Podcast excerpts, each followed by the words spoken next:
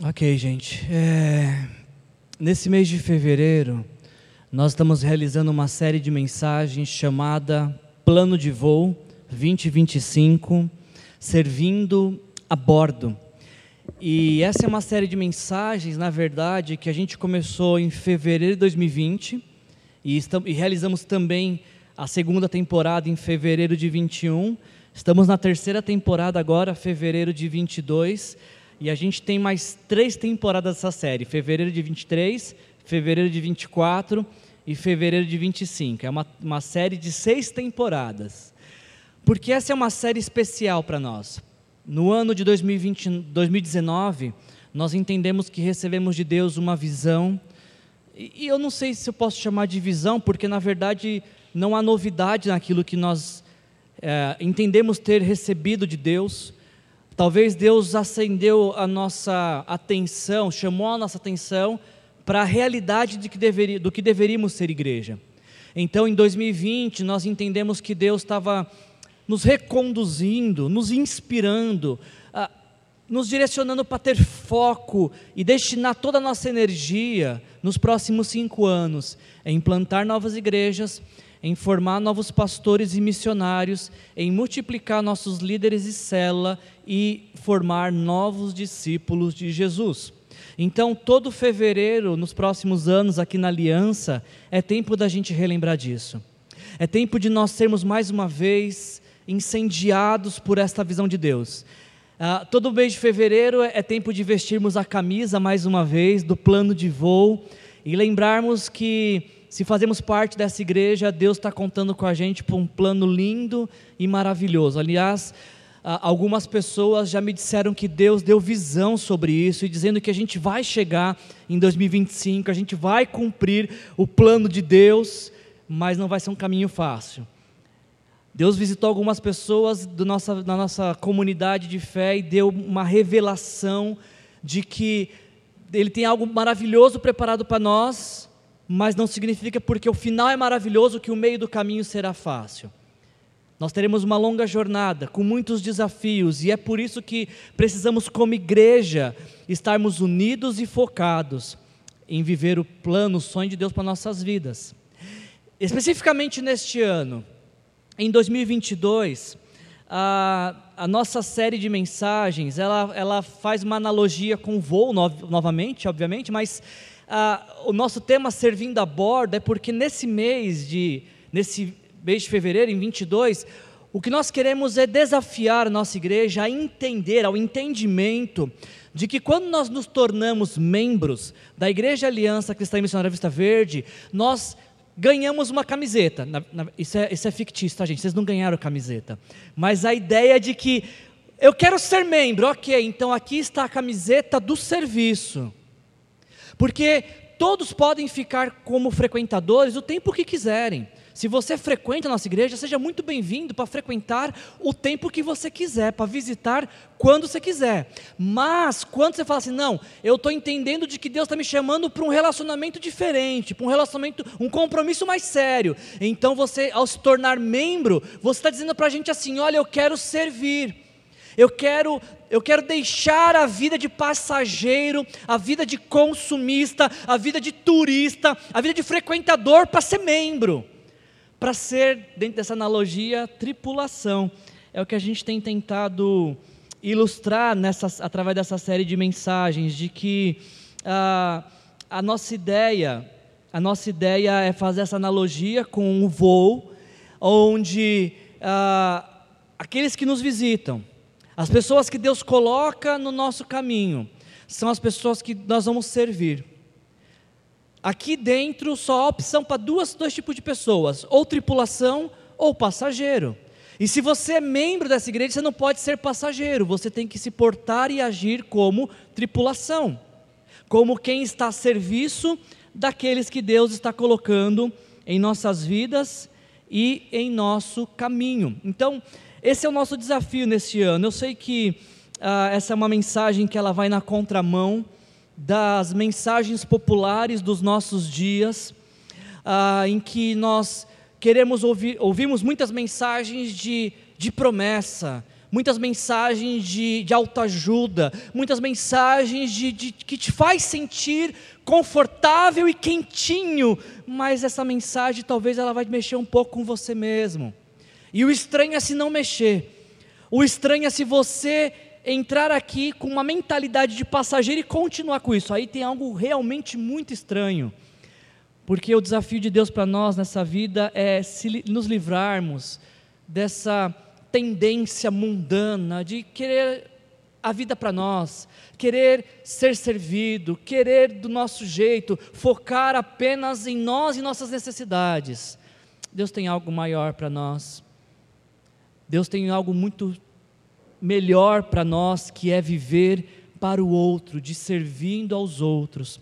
Por isso, se você que está aqui presente, ou você que está nos assistindo pela internet, você não é membro da nossa igreja, você não é membro da Igreja Aliança que é Missionária Vista Verde, a pergunta que, você, que nós gostaríamos que você respondesse é: como nós podemos te servir? Existe algo que nós podemos fazer para abençoar sua vida?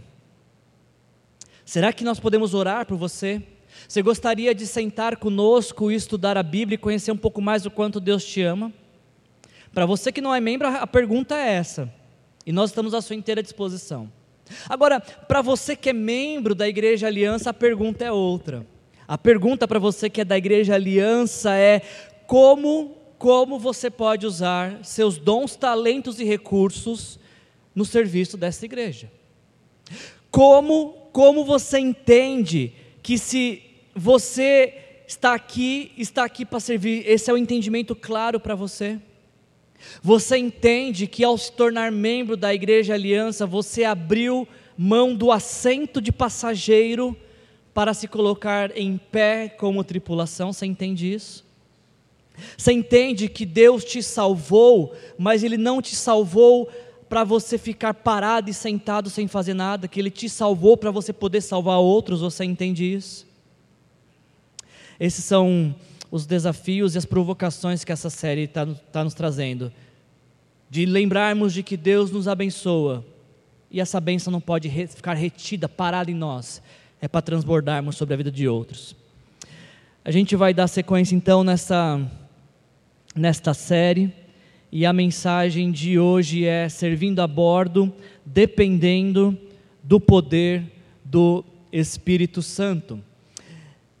Eu tenho muitas expectativas, gente, de que se todos nós comprarmos essa mensagem, nós vamos viver um sonho. Talvez seremos a única igreja em São José dos Campos onde só tem tripulação, onde não tem passageiros. Os passageiros são só os que nos visitam. Eu fiquei imaginando isso, sabe? Gente, durante esse mês eu tenho sonhado com isso. Como é que seria a nossa igreja se todo mundo fizesse pelo menos alguma coisa? Como é que seria a nossa igreja se cada um entendesse o que o Espírito Santo lhe concedeu como dom e utilizasse. Esse é o meu sonho, esse é o seu sonho também. Você também sonha com isso, em fazer parte de uma igreja onde você exerce seus dons e outras pessoas exercem os dons delas sobre sua vida e uma igreja que cresce com saúde espiritual. Esse é meu sonho, é isso que Deus tem despertado ao meu coração nessa série de mensagens. Eu queria basear nossa mensagem de hoje no texto de Atos, capítulo 1, versículos de 1 a 11. Está com a sua Bíblia aí? Abre ela lá em Atos, Novo Testamento, Mateus, Marcos, Lucas, João, Atos. Depois de João e antes de Romanos.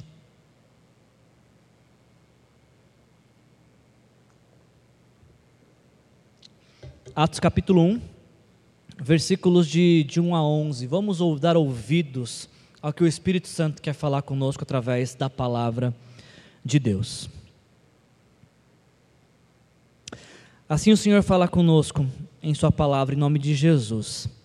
Em meu livro anterior, em meu livro anterior, uh, Teófilo, escrevi a respeito de tudo o que Jesus começou a ensinar e fazer, até o dia em que foi elevado ao céu, depois de ter dado instruções por meio do Espírito Santo aos apóstolos que havia escolhido. Depois de seu sofrimento, Jesus apresentou-se a eles e deu-lhes muitas provas indiscutíveis de que estava vivo. Apareceu-lhes por um período de 40 dias, falando-lhes acerca do reino de Deus. Certa ocasião, nos diz o texto, certa ocasião, enquanto comia com eles, deu-lhes essa ordem: não saiam de Jerusalém, mas esperem pela promessa do meu Pai, da qual eu lhes falei. Pois João batizou com água, mas dentro de poucos dias vocês serão batizados com o Espírito Santo. Então, então os que estavam reunidos lhe perguntaram: Senhor, é nesse tempo que vais restaurar o reino a Israel? Ele lhes respondeu: Não lhes compete saber os tempos ou as datas que o Pai estabeleceu pela sua autoridade, mas receberão poder quando o Espírito Santo descer sobre vocês, e serão minhas testemunhas em Jerusalém, em toda a Judéia e Samaria e até os confins da terra. Tendo dito isso, tendo dito isso, Jesus foi elevado aos, às alturas enquanto eles olhavam, e uma nuvem o encobriu a vista deles, e eles ficaram com os olhos fixos no céu enquanto ele subia. De repente, de repente surgiram diante deles dois homens vestidos de branco que lhe disseram: Galileus, por que vocês estão olhando para o céu? E preste atenção nisso. Este mesmo Jesus que dentre vocês foi elevado aos céus, voltará da mesma forma como o viram subir. Até aqui.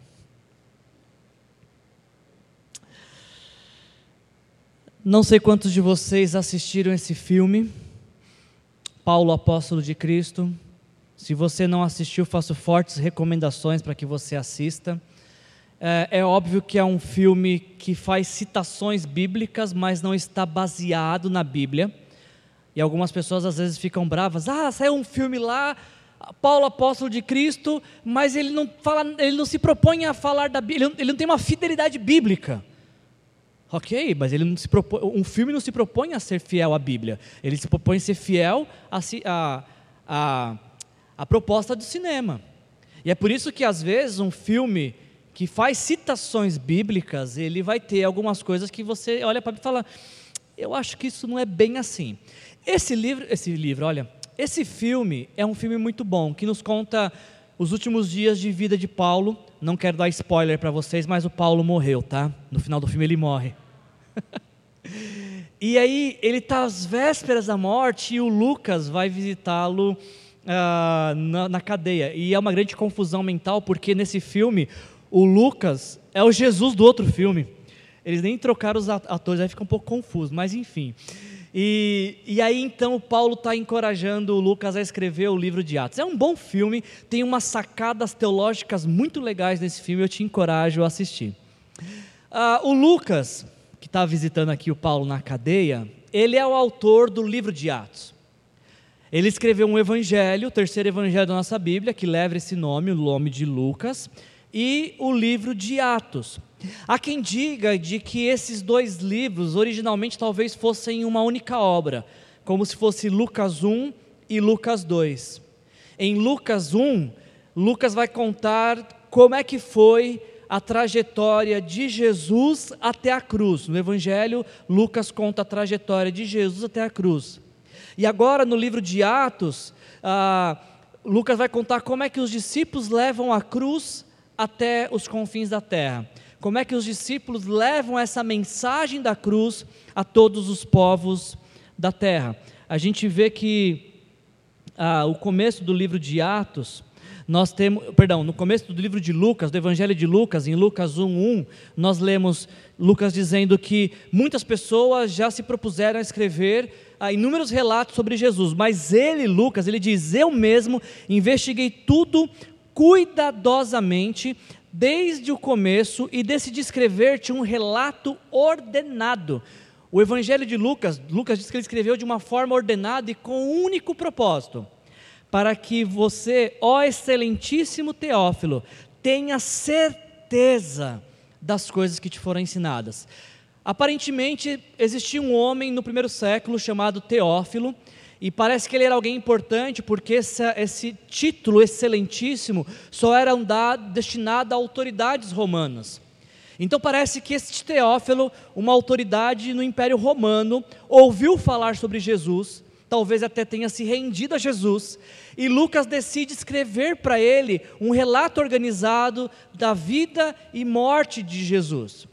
Agora, quando a gente chega em Atos capítulo 1, versículos 1 e 2, nós lemos mais uma vez Lucas falando sobre Teófilo. Ele diz em meu livro anterior, ou seja, no Evangelho de no Evangelho de Lucas, eu escrevi a respeito de tudo que Jesus começou a ensinar até o dia em que foi elevado ao céu, depois de ter dado instruções pelo Espírito Santo. Eu achei interessante essa, essa expressão de Lucas, ele falar que ele está escrevendo agora, ele escreveu sobre o que Jesus começou a ensinar. Ele escreveu sobre o que Jesus começou a fazer. E a primeira pergunta que eu fiz quando ele isso é: por que quando o que Jesus começou? E a resposta óbvia é que Jesus não parou de fazer, Jesus não parou de ensinar. O livro de Atos, embora ele encerre no capítulo 28, o livro de Atos ele é continuado na vida de todo discípulo de Jesus. E você talvez possa dar testemunho disso. Jesus está te ensinando alguma coisa? Eu vou perguntar de novo, pode ser que vocês não tenham entendido, tá? Porque assim, quando eu falo uma pausa, aí vocês respondem. Pode ser que a resposta seja não também. Vamos tentar. Jesus está te ensinando alguma coisa atualmente? Jesus está fazendo algo na sua vida atualmente? É por isso que Lucas fala que ele está relatando só o que Jesus começou a fazer e ensinar. Porque Jesus continua ensinando e fazendo na vida de todo aquele que se rendeu a Ele, de todo aquele que entregou a vida para Ele. Talvez a pergunta que a gente tenha que parar de tempo em tempo para fazer é: o que, que Jesus está me ensinando nesse atual momento da minha vida? O que, que Jesus está falando ao meu coração sobre esta realidade que está diante de mim? É sobre isso que a gente tem que dar atenção, porque é isso que conduz nosso viver, dar ouvidos ao que Jesus está falando e prestar atenção ao que Jesus está fazendo.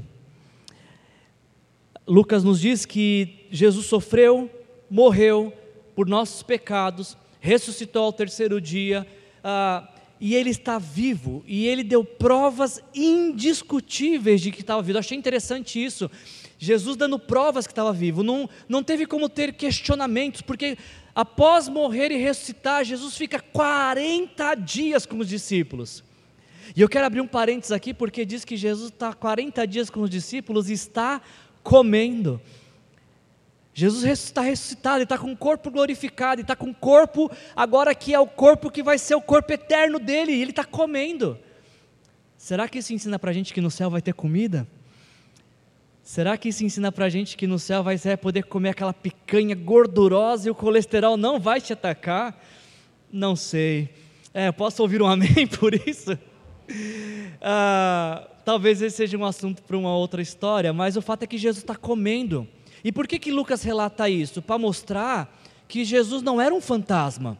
Os discípulos não estavam tendo uma visão do mundo sobrenatural. Eles estavam comendo com alguém que era real, mas alguém também que era espiritual, que tinha vencido a morte, alguém que tinha ressuscitado.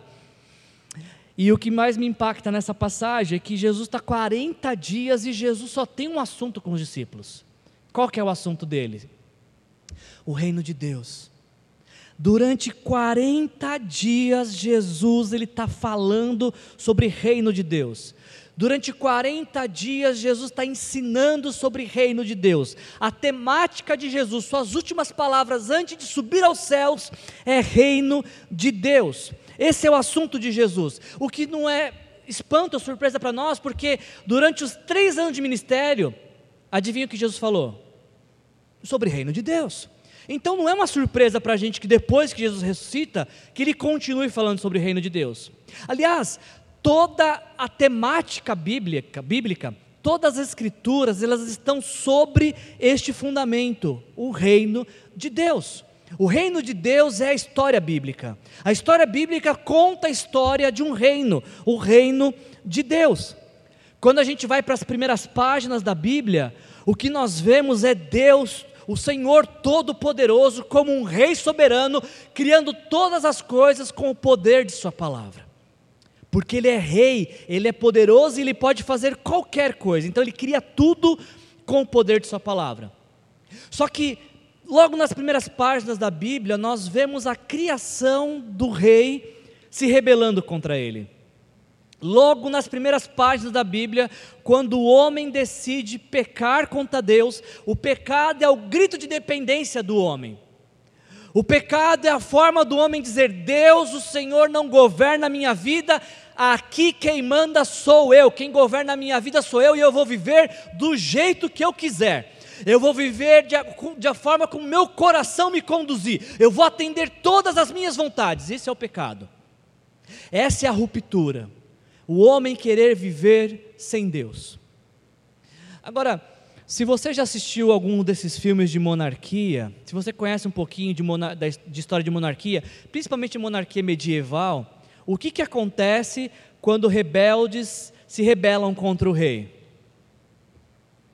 o que acontece é que, de alguma forma, o exército do rei captura os rebeldes e eles são levados a julgamento e condenados à morte pela rebeldia. Acontece que o reino de Deus é um reino invertido. Grave essa palavra, reino invertido, porque vai ser a série do mês que vem. Você não pode perder. O reino de Deus é um reino invertido, de uma lógica invertida. E o rei do reino, ao invés de matar os rebeldes, é ele que decide morrer. É ele que decide morrer para resgatar os rebeldes. Quando Jesus vem ao mundo como rei poderoso deste reino, ao invés dele vir matar todo pecador, o que, que ele faz? Ele morre por todo pecador. Ele morre por todo aquele que gritou independência contra Deus para que quando se arrepende dos seus pecados, grite: Dependo de ti, Senhor. É o que acontece quando a gente se rende a Jesus, recebendo Jesus como Senhor e Salvador de nossa vida. Paulo vai falar algo parecido em Romanos, capítulo 5, versículos de 12 a 19. Paulo diz: ah, Da mesma forma como o pecado entrou no mundo por um homem, e pelo pecado a morte, assim também a morte vem a todos os homens, porque todos pecaram. Eu vou pedir que você discretamente, sem virar o pescoço, vira o olho e repara na pessoa que está do seu lado. Não se assuste, mas você está ao lado de um pecador. E dos bons, e dos bons. Você está olhando para um pecador. E quem diz isso não sou eu, é a Bíblia. Todos pecaram e, e, aqui Paulo não está quantificando, não, tem, um que, tem uns que pecaram menos e uns que pecaram mais. Uns que tiveram pecadinhos, tiveram pecadão assombroso. Todos pecaram. E pelo pecado de todos, Jesus foi condenado.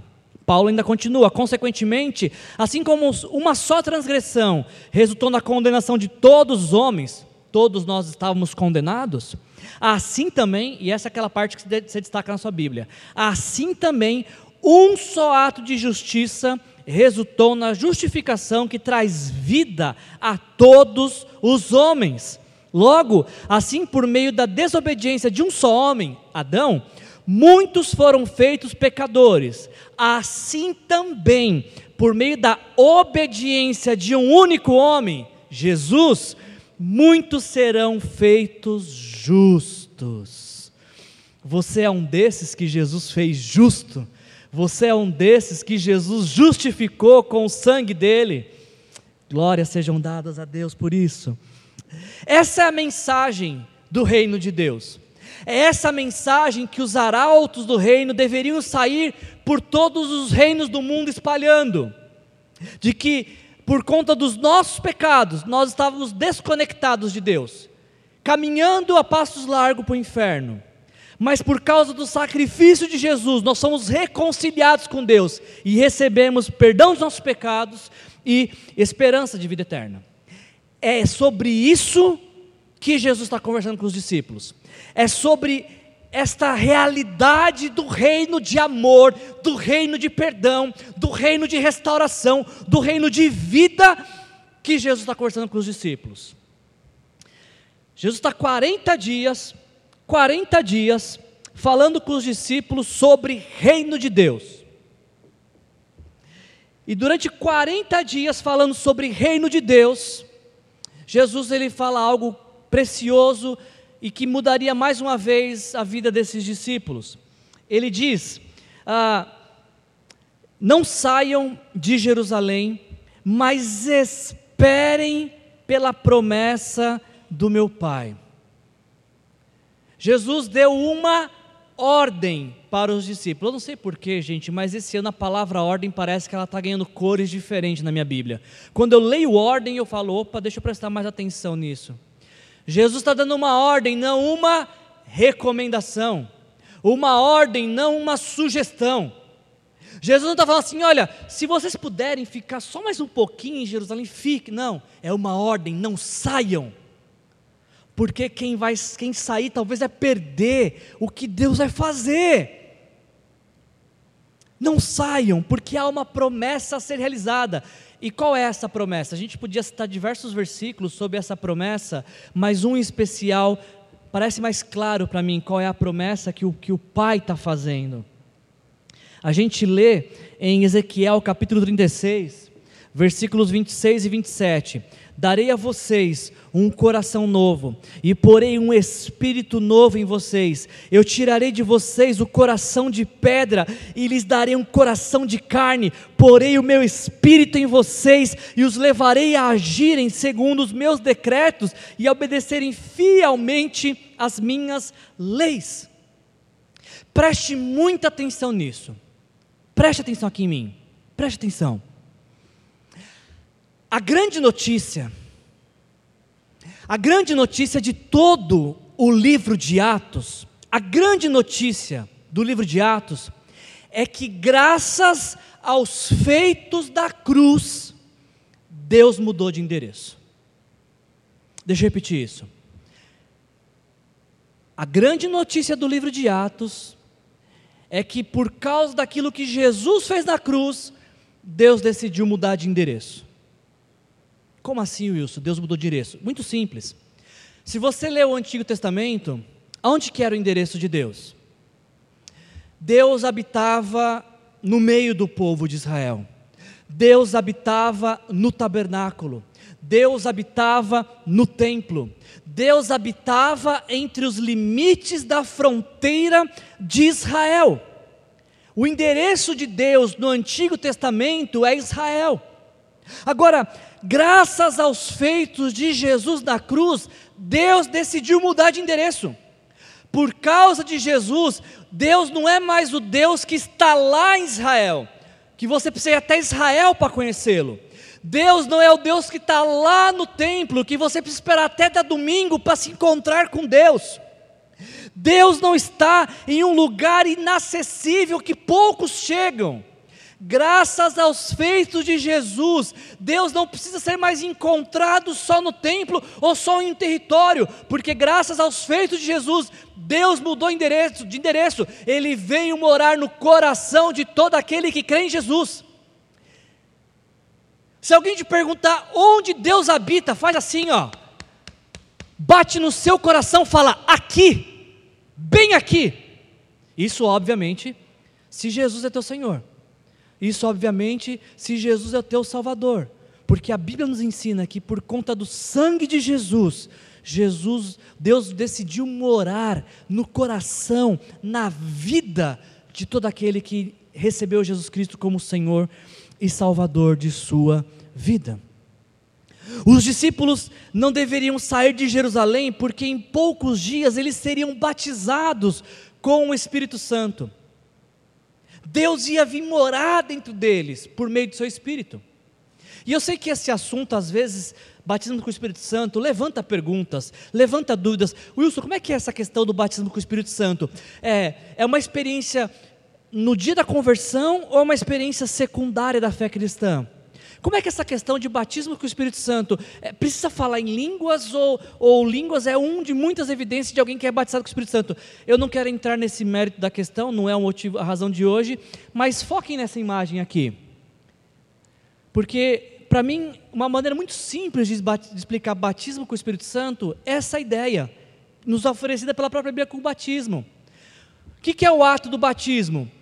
É alguém imergindo dentro das águas eu acho que batismo com o Espírito Santo é o Espírito Santo mergulhando dentro de nós e nós mergulhando para dentro do Espírito.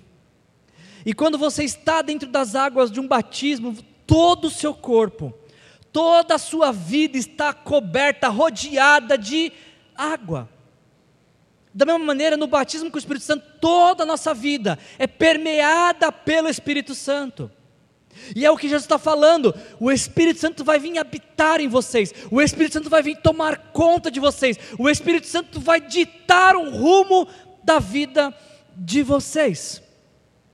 Jesus está falando isso com os discípulos: não saiam, porque em pouco tempo vocês vão ter essa experiência de ser habitados por Deus. O que me chama a atenção e eu acho muito curioso é porque Jesus deu uma ordem: não saiam, mas esperem.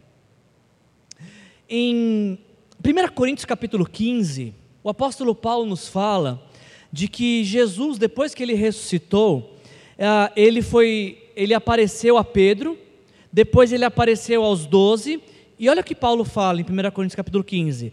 Depois disso, apareceu a mais de quantos? Depois, depois Jesus apareceu para mais de quantas pessoas? Mais de 500 pessoas, de uma só vez, a maioria dos quais ainda vive, embora alguns tenham adormecido. Nesses 40 dias, Jesus apareceu para mais de 500 pessoas. O problema é que quando a gente lê o texto de Atos capítulo 1, versículo 15, quantas pessoas estão reunidas? Aqui no cantinho, ó. Quantas pessoas estão reunidas? 120. Tem uma conta que não está batendo aqui, você concorda?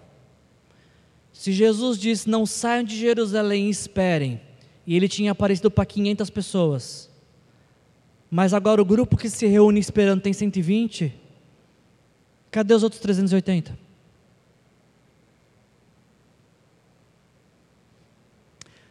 Será? Será que nós temos 380 desobedientes? Será que nós temos 380 que decidiram que tinham coisa mais importante para fazer? Jesus disse espere, mas tem 380 que escolheram fazer outra coisa. E perderam a maior experiência relatada na Bíblia, que é Atos capítulo 2, o dia de Pentecostes. Uma lição para a gente sobre a importância de ouvir e obedecer Jesus e de escolher ficar juntos, custe o que custar. Se Jesus fala espera, o que a gente faz? A gente espera. E esperar não é uma atitude passiva, tipo, ah, vou esperar aqui. Esperar é uma atitude ativa porque precisa de muita energia e muita força e dedicação para não sair fazendo o que acha que tem que fazer. Precisa de muita energia, força, dedicação para não desistir de esperar. Jesus está durante 40 dias falando sobre o reino de Deus. 380 tinham desistido, mas tinha 120. E especificamente tinha 11, os discípulos. E Jesus falando sobre reino de Deus, falando sobre uh, o, o Espírito Santo, falando sobre Deus mudando de endereço. Enquanto Jesus está falando sobre reino de Deus, qual era a preocupação dos discípulos? Senhor, é nesse tempo que o Senhor vai restaurar o reino em Israel?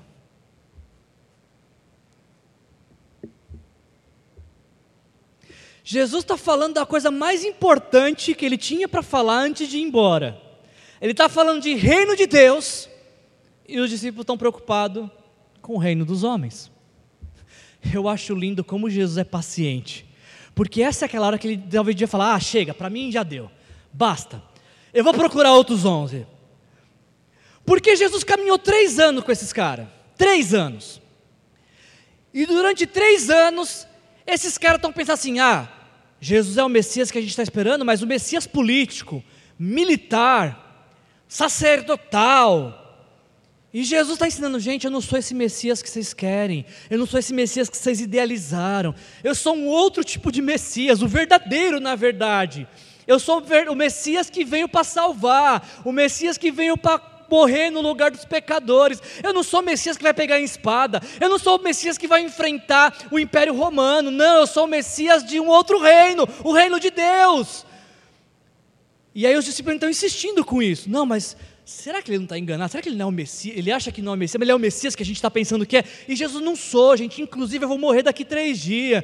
E aí Jesus morre. E aí Jesus ressuscita. E aí Jesus passa 40 dias falando de reino de Deus. E eles falam, falam assim, mas e o reino de Israel? Ai meu Deus do céu. É interessante pensarmos como que esses discípulos são reflexo de nós. E como nós, como eles, custamos a entender o que Deus está falando e o que Deus quer fazer. Jesus está falando do reino de Deus e eles estão preocupados com o reino que eles idealizaram, com o reino que eles queriam, com o reino que eles desejavam. Mas Jesus é muito paciente. Jesus fala: ó, não compete a vocês saber quando isso vai acontecer. Não compete a vocês saberem os tempos ou as datas que o Pai estabeleceu por sua autoridade. O Pai, ele tem uma promessa para vocês, e é sobre isso que vocês devem ocupar a mente de vocês. Não fica preocupado com os tempos, com os dias, com a economia, com a política, se preocupe com algo que é maior, algo que é transcendente a isso, que é o reino de Deus. A única preocupação que vocês têm que ter a única, é serem cheios do Espírito Santo. É o que Jesus fala, não, não compete a vocês saberem os tempos, o que compete a vocês é saber isso, que vocês receberão poder quando o Espírito Santo descer sobre vocês e vocês serão minhas testemunhas em Jerusalém, Judéia e Samaria, até os confins da terra. É sobre isso que vocês devem saber, é com isso que vocês têm que se ocupar. A gente viu na semana passada a gente viu na semana passada que Jesus deu uma ordem para os seus discípulos. A gente viu Jesus falando para os seus discípulos: vão e façam discípulos de todas as nações. Jesus, nós vimos semana passada que Jesus falou o que os discípulos deviam fazer. Qual era o propósito de vida para os discípulos? A gente conversou isso na célula ah, na sexta-feira. Qual era o propósito de vida de um discípulo? Fazer outros discípulos. Mas como faz discípulo? Batizando em nome do Pai, do Filho e do Espírito Santo. O batismo é um ato pontual de identificação com Jesus, de, é um compromisso público assumido com Jesus, e ensinando a obedecer, ou seja, é um processo de vida. Um discípulo ensina outro discípulo como é que ele obedece a Jesus, a conhecer a palavra de Deus. Mas eu fiquei pensando, preparando essa mensagem, gente, que ah, os discípulos eles sabiam o que fazer façam discípulos. Eles sabiam como fazer, batizando e ensinando. Só que eu imagino esses discípulos recebendo essas palavras de Jesus e um virando para o outro e falando assim: Você já batizou, já, já, já discipulou alguém na sua vida? E um discípulo falou: Eu não, nunca, nunca discipulei ninguém, você, eu também não. Esses discípulos nunca tinham discipulado ninguém, porque dentro da cultura judaica, discipulado é alguém, algo que só os mestres faziam. É algo daqueles que tinham um grande e vasto conhecimento bíblico. Estes sim tinham algo para transmitir. Esses sim tinham algo para ensinar. E Jesus vira para esses homens simples que nunca ensinaram ninguém e fala: vocês agora vão fazer discípulos. E talvez a pergunta podia até ser assim, mas a gente vai ensinar o quê? A gente não sabe nada. A gente não estudou nas escolas rabínicas, a gente não tem o, a Torá decorada como os grandes mestres da lei. O que, que a gente vai ensinar? Eles só tinham uma lição. O livrinho do discipulado deles tinha uma lição só. Sabe qual que é? Jesus morreu, ressuscitou e está vivo e graças aos feitos dele na cruz, você pode ser transformado, você pode ser perdoado, sua vida pode mudar. É a única lição que eles tinham. Tudo o que eles precisavam saber é que eles estavam fazendo outros discípulos, ministrando, compartilhando o que Jesus fez na vida deles, a transformação, a salvação que eles receberam de Jesus. Só que essa, essa informação, o Evangelho, não é algo teórico, não é algo ser transmitido com informações. Existe algo sobrenatural no compartilhar o Evangelho, que é a promessa que Jesus faz. Vocês vão fazer discípulos, mas para fazer discípulos, vocês precisam do poder do Espírito Santo. Ninguém faz discípulo sem o poder do Espírito Santo. Ninguém prega sem o poder do Espírito Santo. Ninguém desenvolve atividade nenhuma no reino de Deus sem o poder do Espírito Santo. Porque quando alguém tenta fazer algo no reino de Deus sem o poder do Espírito Santo, não está fazendo para o reino de Deus, mas está fazendo para si. Está fazendo baseado em sua performance, em seu conhecimento, em suas habilidades. Quem faz sem o poder do Espírito Santo, talvez esteja num ativismo religioso, talvez esteja entrando numa disputa de poder, na exaltação do ego, dando ênfase em performance. O que Jesus está propondo é completamente o contrário. Vivam, façam discípulos, vivam no reino com o poder do Espírito Santo. Por quê? Porque esta é a única forma possível de se viver no reino de Deus. Voltando para a analogia de aeronave que a gente está fazendo nesse mês, se você é tripulante desta aeronave chamada Igreja Aliança Vista Verde, certamente você já me ouviu inúmeras, inúmeras vezes eu falando sobre a importância de compartilhar o Evangelho. Não é verdade? Eu estou aqui há oito anos, dia 18 de janeiro é meu aniversário, aniversário da Jane e aniversário do João Gabriel. Todos nós comemoramos aniversário, eu de, de aniversário aqui da igreja. Tem mais alguém 18 de janeiro? Não. Desculpa se tiver, tá, gente? Esse foi o que eu lembrei. 18 de janeiro. E ano após ano, nesses oito anos que eu estou aqui, certamente vocês têm me ouvido falar sobre compartilhar o Evangelho. Todo domingo nós terminamos nossa pregação com essa imagem. Vocês acham que essa imagem está aqui por acaso? Foi sem querer? Não.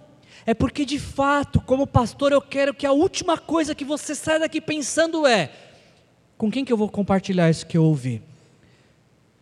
O destino eterno de quem eu posso influenciar essa semana? Toda semana, essa é a minha preocupação. Que Deus fale algo tão profundo ao seu coração, Deus trabalhe de uma maneira especial na sua vida, que você tenha com quem compartilhar. Agora eu preciso revelar uma coisa para vocês. Eu preciso contar um segredo para vocês. Que depois de hoje não vai ser mais segredo. Ah, sabe que essa, essa ênfase sobre a vida missional e intencional não foi sempre uma, uma vida minha, não foi sempre um estilo de vida meu. Por muitos e muitos anos, eu guardei no meu coração uma mentira do diabo. Sabe qual mentira? De que eu não precisava falar de Jesus, de que eu não precisava compartilhar o Evangelho, de que eu não precisava viver de forma intencional. No meu coração eu acreditava realmente de que se eu fosse um bom cristão, se eu fosse para a igreja todo domingo, se eu desse meu dízimo, se eu tocasse no louvor, se eu cuidasse dos jovens, se eu fizesse inúmeras coisas na igreja, se eu tivesse uma conduta irrepreensível na sociedade, estava tudo certo. A minha conta batia. Eu podia chegar diante de Deus e falar: Deus, cumpri minhas tarefas. Qual foi, filho? Fui para a igreja domingo, dei o dízimo esse mês do meu salário, ah, eu toquei no louvor três vezes esse mês e eu, eu dei estudo nos jovens.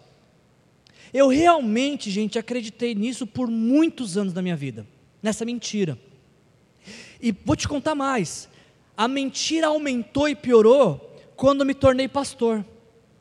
Quando me tornei pastor, o que, que eu pensei? Bom, a minha função é pastorear, é fazer visita, é fazer aconselhamento, é pregar, é administrar a igreja como uma representação social.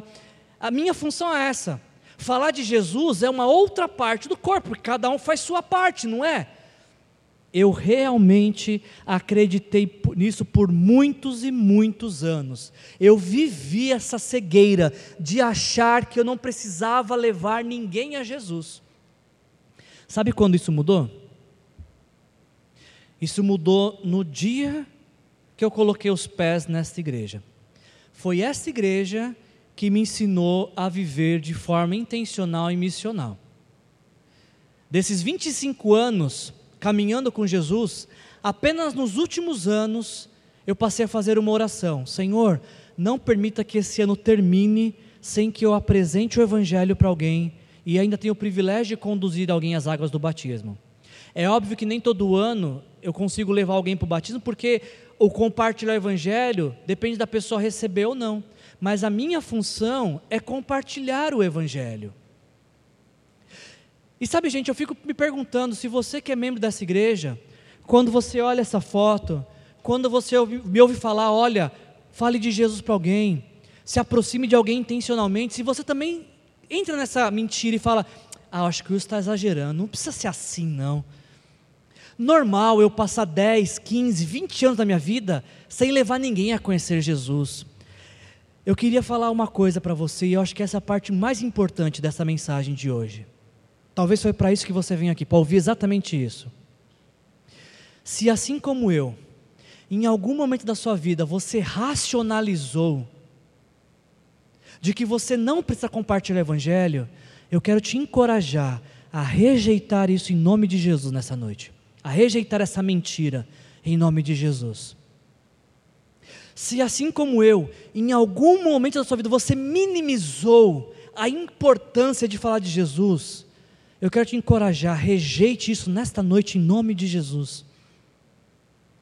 Se você algum domingo viu essa foto e ignorou o que está escrito aqui, eu te encorajo, em nome de Jesus, rejeite isso. Porque o maior plano do diabo, a maior artimanha do diabo, é fazer com que a gente não compartilhe o Evangelho. Se a gente não falar de Jesus para ninguém, o diabo alcançou os planos dele para essa igreja. Ele alcançou os planos dele para nossas vidas. Hoje eu vivo uma vida intencional e missional, não porque eu sou pastor, aliás, eu não faço discípulos como pastor, eu, me procuro, eu procuro falar de, de Jesus como o discípulo de Jesus que sou. Eu sei que algumas pessoas talvez estão ouvindo isso e falam assim: Wilson, sabe o que, que é? A verdade é que eu até entendo o que você fala, nunca ignorei, eu realmente acredito que eu preciso falar de Jesus para alguém, mas eu tenho vergonha. Vamos corrigir essa frase. Eu não tenho vergonha, eu, Wilson, não tenho vergonha de falar que eu sou casado com a melhor mulher que eu conheci em toda a minha vida. Eu sou um homem privilegiado que casou com a, sua, com a minha melhor amiga. Eu casei com a melhor mulher que eu conheci. Eu não tenho vergonha de falar isso, porque eu a amo. Eu não tenho vergonha de falar que Deus me deu dois presentes chamados João Marcos e Pedro Henrique, que me desafiam a viver a fé cristã de forma coerente. Para ser um exemplo para eles, eu não tenho vergonha de falar que sou pai deles. Por quê? Porque eu os amo. Se eu amo Jesus, como eu canto, como eu falo, como é que eu vou ter vergonha de falar de Jesus? Talvez a frase não é eu tenho vergonha. Talvez a frase é eu não amo tanto Jesus quanto eu pensei que eu amava. Porque a gente não tem vergonha de falar de quem a gente ama. Não é verdade? Alguém tem dúvida sobre quem você ama? Por que, que Jesus é uma dúvida para algumas pessoas se você realmente ama Jesus? Talvez a gente tenha que investigar se realmente amamos Jesus. O que nós precisamos parar para pensar é por que, que nós falamos tão pouco de Jesus? Por que a gente compartilha tão pouco o Evangelho? Por que a gente passa anos sem conduzir ninguém ao batismo? Por que nós às vezes retrocedemos em alguns pecados que a gente já devia ter abandonado há tempos? A minha, a minha teoria é uma só: porque nós precisamos ser cheios do Espírito Santo. Pessoas cheias do Espírito Santo falam de Jesus a todo momento. Pessoas cheias do Espírito Santo são guiadas pela voz de Jesus. Pessoas cheias do Espírito Santo lutam com veemência contra o pecado. E o contrário é verdadeiro. Quando não estamos cheios do Espírito Santo, nós caímos nesses, nessas justificativas que nós damos da fé cristã. Parece que essa questão de ser cheio do Espírito Santo é uma temática de todo o livro de Atos. No dia de Pentecoste diz que todos ficaram. Você pode fazer um pouquinho melhor. Todos ficaram cheios do Espírito Santo. Quando Paulo, quando Pedro está diante das autoridades ah, para dar testemunho ou para se justificar do que estão falando sobre Jesus, em Atos capítulo 4, diz que Pedro, cheio do Espírito Santo, se dirige às autoridades. Em Atos capítulo 7, versículo 55, quando Estevão está diante dos seus acusadores, às vésperas de ter, estar sendo apredejado, diz o texto que Estevão, cheios do Espírito Santo, olhou para o céu e viu a glória de Deus, porque estava cheio do Espírito Santo. Em Atos capítulo 13, versículo 9, quando Paulo se encontra com um homem que está impedindo a proclamação do Evangelho, o texto diz que Saulo também, chamado Paulo, estava cheio do Espírito Santo. É uma temática do livro de Atos. Parece que Lucas está relatando que sempre que vai acontecer uma coisa no livro de Atos, antes que isso aconteça, os personagens estão cheios do Espírito Santo. É o Espírito Santo que conduz esses homens. Ser cheio do Espírito Santo é, parece ser o requisito da fé cristã, porque não existe uma outra forma de viver que não seja essa. Eu queria concluir a nossa mensagem nessa noite. Jesus falou sobre o reino de Deus. Os discípulos estavam preocupados com o reino dos homens. Jesus corrige essa informação e fala: Deus vai, Deus vai morar em vocês. O Espírito de Deus vai habitar em vocês. E quando vocês estiverem cheios do Espírito Santo, vocês vão ter poder para testemunhar em todo canto da terra. Jesus diz isso, o texto nos fala, que tendo dito isso, Jesus ó, começou a subir. E os discípulos estão olhando. Jesus subindo e os discípulos olhando. Jesus subindo e os discípulos olhando. E talvez eles vão ficar ali o resto da vida olhando parados, esperando, quem sabe, Jesus voltar para explicar como é que faz discípulo, como é que vive a vida cristã, como é que abandona esse desejo de reino do mundo. Os discípulos estão lá olhando, e aí se aproximam dois homens, que eu não ficaria surpreso de descobrir que eram dois anjos, e fala, viu? Vocês estão olhando aí para cima, por quê? Vamos, gente, vamos agilizar, circulando. Jesus não falou para vocês fiquem olhando para os céus. Jesus falou: façam discípulos. Vamos, vamos andar, vamos circular. Tem uma missão para a gente viver. Se você vai ficar olhando para o alto, a missão não vai acontecer. Se você ficar olhando para o alto, não vai cair nada do céu e os discípulos não serão formados. E o que é mais impactante dessa mensagem é vocês podem seguir adiante, não precisa ficar preocupado, não, olhando para o alto. Segue a vida. Segue fazendo o que Jesus mandou você fazer. Mas e o Jesus que subiu? Esse Jesus que vocês viram subir, voltará da mesma forma que vocês ouviram subir. A Bíblia nos promete que Jesus um dia vai voltar. Em João capítulo 14, Jesus fala: Não se perturbe o coração de vocês, creiam em Deus, creiam também em mim. Na casa do meu pai há muitas moradas, e se não fosse assim, eu não lhes teria dito: Eu vou lhes preparar lugar. E quando eu for, eu voltarei para buscar vocês, para que vocês estejam aonde eu estou. Se Jesus não voltou até agora, é porque o lugar que Ele está nos preparando ainda não está pronto. Mas, mas, e se acontecer de na meia-noite de hoje Jesus ter terminado o que Ele tinha preparado? E se acontecer na meia-noite de hoje Jesus voltar para nos buscar? A pergunta que eu te faço é: você vai junto? Ele vai te levar? Você tem certeza no seu coração que se Jesus voltar agora, você sobe com Ele? Você vai morar com Ele nos céus? Na eternidade? A Bíblia nos garante que a gente pode ter essa certeza. Você não precisa ficar olhando para o céu à espera, para não perder a hora. Jesus vai voltar e se você entregar sua vida para Ele, se Ele é o teu Senhor, você tem o Espírito Santo morando em você. E Ele vai identificar cada pessoa que tem o Espírito Santo e levar essas pessoas para a eternidade. Você é um desses. Se você não tem essa certeza, saiba que a Bíblia inteira foi escrita para que você possa ter essa certeza. E você pode ter essa certeza hoje, agora.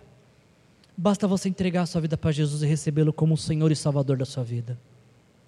E você que já tem essa certeza, você que já sabe que se Jesus voltar hoje, algumas pessoas dizem assim: se Jesus voltar hoje, você vai ficar feliz? Algumas pessoas dizem: eu vou ficar feliz. Outros dizem: eu não vou ficar feliz, eu vou embora feliz. Ficar, quem ficar não vai ficar tão feliz assim. Você pode ter essa certeza.